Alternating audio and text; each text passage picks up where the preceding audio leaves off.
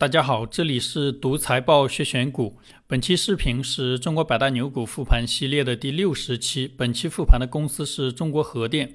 中国核电二零一五年在上海交易所上市，上市至今八年时间，累计涨幅一点四倍，年化收益率百分之五。同时期上证指数跌了百分之四十，年化收益率负百分之七。这是中国核电上市后的股价走势和期间最大回撤幅度。这家公司股价最大回撤发生在上市后到二零二零年。公司上市初期估值非常高，同时生意本身增速有限，股价从最高点跌了接近百分之七十才见底。中国核电目前是国内领先的核电投资建设及运营企业。今天我们来了解一下这家公司。本期视频由四部分组成。第一部分是中国核电的业务和发展过程介绍，第二部分是中国核电历年股价涨跌幅和财务数据复盘，第三部分是中国核电的投资机会复盘。中国核电的主要收入源于核能发电，核能发电跟前面复盘过的水电类似，都是增速有限但成本相对稳定的生意。这种类型公司的投资方法可以直接套用之前介绍过的 PBRE 模型。本期视频借助 PBRE 模型，简单复盘一下中国核电的历史投资机会，最后可能看一些数据，简单判断一下这家公司的未来。这里要声明一下，视频中所有的内容都仅作为案例讲解使用，不作为任何人的投资建议。打开中国核电最新的财报，先看公司业务介绍。公司盈利主要源于核能发电、风力发电、光伏发电的电力销售业务，以及核电相关技术服务与咨询业务。公司以投资建设、运营核电项目为核心业务。公司所辖的可再生能源发电项目分布全国二十余省区。报告期内，公司全年累计发电量同比增长百分之十八点六。累计上网电量同比增长百分之十九，这个数字配合后面公司未来的发电计划，可以简单测算公司生意未来的增速。这里简单介绍一下核电站的原理。现存的核电站是利用核裂变释放能量产生电力的发电厂。地球上有一些特殊的物质，它们的原子核能够捕捉中子产生裂变，裂变后产生更多的原子核及中子，新的原子核及中子继续发生裂变，不断循环形成链式反应。每次裂变损失一部分质量，同时释放巨大的热能。核电站就是利用核裂变产生的热能烧开水产生蒸汽，蒸汽带动发电机发电。图中左边的装置是核裂变发生装置。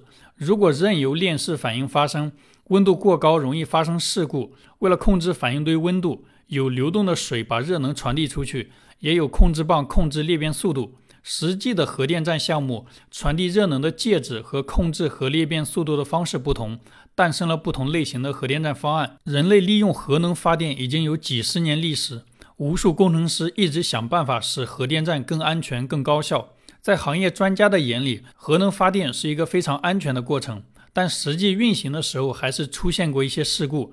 人类有三次比较严重的核电站事故，分别是美国三里岛核事故、苏联切尔诺贝利核事故、日本福岛核事故。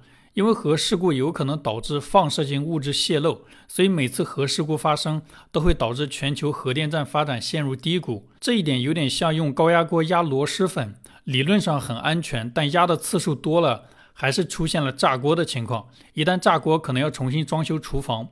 这是公司核电业务的市场地位信息。公司在运核电站总装机容量全国占比百分之四十四，全年核电发电量全国占比百分之四十三。下面几行是公司风力发电和光伏发电信息。至今复盘的几家电力企业基本都有这块业务。这是公司业务所在的行业信息。根据世界某协会数据，全球在运核电机组数量较上一年小幅下滑。主要是日本福岛核事故之后，一些国家宣布不再新建核电站，在运核电站到期后也不再使用，导致全球核电机组总量略有下降。这是公司核心竞争力信息。公司特意强调拥有一支高素质的核电相关人才。参考一些核电站纪录片的访谈，为了确保核电站安全运行，负责核电站日常操作的工程师大概要学习五六十门课程，每门课程都需要考试。假设每门课程一个月的准备时间，学完所有课程，通过考试大概要四五年时间。早期国内核电站大部分采用国外方案，员工送到国外培训，培养一个员工的费用大于买员工同等质量的黄金，所以负责操作核电站的工程师也被称为黄金人。这是公司不同业务的收入数据。公司收入全部来源于电力行业，包括核能发电、光伏发电、风力发电。其中，核能发电的发电量占比百分之九十五左右，光伏发电、风力发电的发电量占比比较低，但增速明显高于核能发电。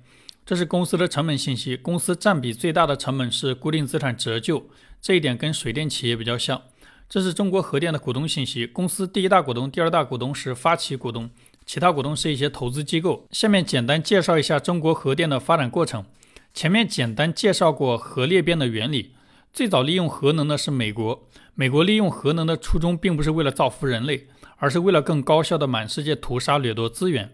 美国是地球上唯一把核武器用于战争的国家。上个世纪的日本和这个世纪的伊拉克都被美国核武器攻击过。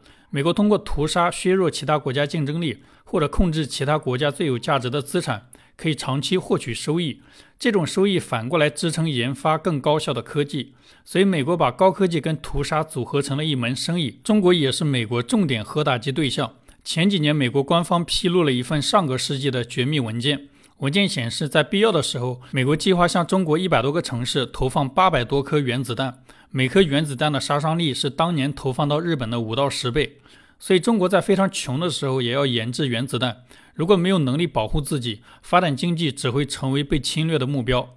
面对美国的核武器威胁，一九五八年，中央决定上马原子弹和核潜艇项目，但当时国家能力有限，只能先集中力量研制原子弹。有个叫《横空出世》的电影，讲了国内第一颗原子弹成功爆炸的故事。一九六四年，中国第一颗原子弹试爆成功之后，中央批准核潜艇项目重新上马。核潜艇下水之前，要先在陆地上测试核动力。当时的核工业部牵头在四川的一个山沟里成立了核潜艇陆上反应堆研究基地，基地代号九零九。为了保密，基地对外宣称是水电研究所，实际是核动力研究院。一九七零年，中国第一艘核潜艇正式下水。同年，周恩来总理指示核工业部不能光是个爆炸部，要和平利用核能发展核电。九零九基地的院长和部分技术骨干被调往上海，成立了上海核工程设计研究院，负责大陆第一座核电站的研发设计。但当时国家工业能力有限，加上决策层对反应堆路线有争议，直到一九八二年，国家才正式宣布建设核电站。核电站选址在浙江海盐县秦山，正式命名为秦山核电站。一九九一年，秦山核电站首次并网发电。中国成为世界上第七个有能力自行设计、自行建造核电站的国家。同时期，内地和香港合作，从法国引进核电方案，在广东建造了大亚湾核电站。这个电站由后来的中国广核管理运营。这是中国核电发展的第一阶段。这个阶段，国内核电站有自主研发的方案，也有国外引进的方案。上个世纪九十年代，改革开放加速了国内工业化进程，全国用电需求快速增长。特别是沿海城市电力缺口较大，国内开启新一轮核电扩张计划。当时的决策层在确定核电路线的时候，从俄罗斯、加拿大、法国、德国购买他们的方案，没有给国内企业机会。后来德国跟随美国制裁中国，采用德国方案的秦山二期临时改为由国内企业负责。这个临时上阵的机构是前面介绍过的核动力院。这次核电扩张使得国内核电装机量快速增长。但一味引进国外方案，成本居高不下，并且引进方案归属不同国家，路线不统一，国内核电发展形成了成本高、路线杂的局面，行业发展很快陷入低潮。二零零二年，中国加入世贸组织，经济发展再次提速，国家再次开启核电扩张计划。这一次确定核电路线的时候，决策层依然把机会给了国外企业。二零零六年，中国第三代核电站招标，最终选定了美国一家公司的方案。美国这家公司的方案理论上更先进、更安全，但落地的时候出了很多问题。一是美国自三里岛核事故之后，这家公司已经三十多年没有成功建造过稳定运行的核电站。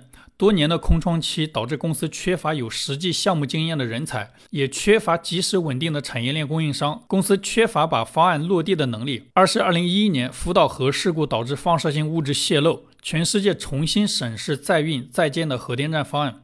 欧洲一些国家认为美国这家公司的方案不靠谱，美国自己也取消了这家公司承包的几个核电站项目。啊，这些因素叠加在一起。导致这个方案在中国动工之后不断延期再延期，原计划五年建成的项目十年才完工。完工之后，核心零部件也故障不断，电站无法稳定运行，实际发电成本居高不下。美国这家公司耽误客户的同时，也拖垮了自己。由于项目不断延期，无法控制成本，这家公司最终申请破产。国内决策层无限信任国外方案的同时，国内的企业也设计了同等水平的核电方案。因为在国内没有被选择，只好把方案输出到国外，帮其他国家建设核电站。美国企业的方案逐渐失控的时候，国内决策层的思维开始扭转。二零一三年，国家能源局提出由国内的中核集团和中广核联合研发一套符合新一代核电要求、核电安全标准的核电方案。二零一四年，中核集团与中广核联合研发的华龙一号通过专家组评审，这是我们国家满足最新一代核电技术要求，并且具有自主知识产权的核电站方案。华龙一号最早的规划也是只用于出口。后来，美国企业的方案不断延期，叠加川普发动贸易战，决策层开始给国内企业机会。这两年，国内已经有华龙一号方案的核电站投入商业运营。这几个核电站由中国核电管理运营，分布在江苏、浙江、福建、海南，一共二十五个机组。二零一五年，中国核电在上海交易所上市。这是中国核电管理层的薪酬和持股数据。公司核心管理层税前薪酬在一百万左右，多位管理层持有公司股份。这在我们复盘过的能源企业里面不多见。以上是中国核电的业务和发展过程介绍。下面开始中国核电的股价波动和财务数据复盘。这张图红色是中国核电每年涨跌幅，蓝色是同时期指数的涨跌幅。中国核电上市至今只有两年跑赢指数，原因前面简单提过，公司上市后估值非常高，同时业绩增速有限，导致股价持续调整。这张是中国核电的资产结构图，金额最大的资产是固定资产，三千三百三十五亿，固定资产规模一直在增长。其次是存货两百二十八亿，应收利款项一百五十四亿，现金类资产一百七十五亿。这张是中国核电的负债和股东权益结构图，公司最大的负债是有息负债两千三百零一亿，有息负债规模远大于前面的现金类资产，公司现金紧张，其他负债规模都比较小。这张是中国核电的营运资产、营运负债和营运净资产的变动。公司营运净资产一直小于零，说明公司在产业链上有一定溢价能力。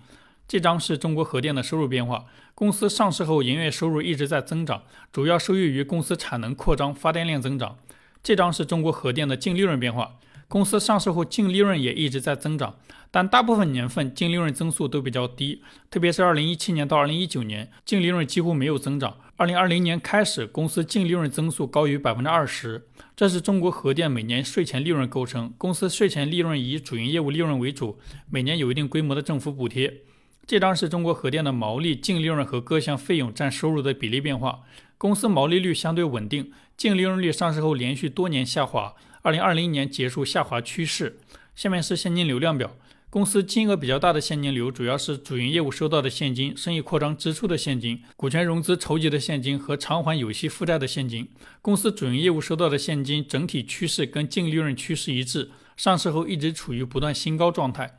生意扩张支出的现金比较稳定，近两年开始，生意扩张支出小于主营业务获取现金的能力。公司上市后一直通过股权融资筹集资金，每年也有一定规模的偿还有息负债支出。这张是中国核电的自由现金流变化。前面讲过，近两年开始，公司扩张支出小于主营业务赚取现金的能力，造血能力开始大于零。这张是中国核电的资产质量和估值数据图。公司上市后资产质量比较稳定，净资产收益率一直在百分之十左右，属于比较优秀的水平。公司上市后估值处于不断下降趋势。二零二一年估值明显提升。以上是公司的股价波动和财务数据复盘。下面看一下中国核电的历史投资机会复盘。参考前面这张资产质量和估值数据图，对于生意稳定、资产质量波动小的公司，可以用之前介绍过的 PBRE 模型判断投资时机。财报课详细讲过这个模型的原理和算法。这个模型算法演示过很多次，这里直接看结果。二零二零年，中国核电的 ROE 除以 PB 的数值最高，接近百分之十。这一年对应公司股价上的位置如图所示，几乎是至今公司股价最低点。最后看一些数据，简单判断一下这家公司的未来。公司披露的未来规划信息比较多。这是公司二零二二年的经营计划，其中发电量计划同比增长百分之七左右。这是公司的中长期目标。二零二五年计划运行电力装机量达到五千六百千瓦，这个数字是公司当前装机量的翻倍以上。二零三五年远景目标，公司电力装机量超过一亿千瓦，这个数字是当前装机量的四倍以上。能看到公司未来计划增速相对于前面复盘过的水电企业要高一些，但在安全性上，核电不如水电容易被大众接受。公司这些目标能不能实现，需要持续跟踪。公司还披露了在建及核准机组的商运时间表，都可以作为我们跟踪公司经营计划的线索。好了，以上就是本期视频的所有内容。再次重申一遍，视频中所有的内容都仅作为案例讲解使用，不作为任何人的投资建议。希望本期视频对你的投资有帮助，感谢观看。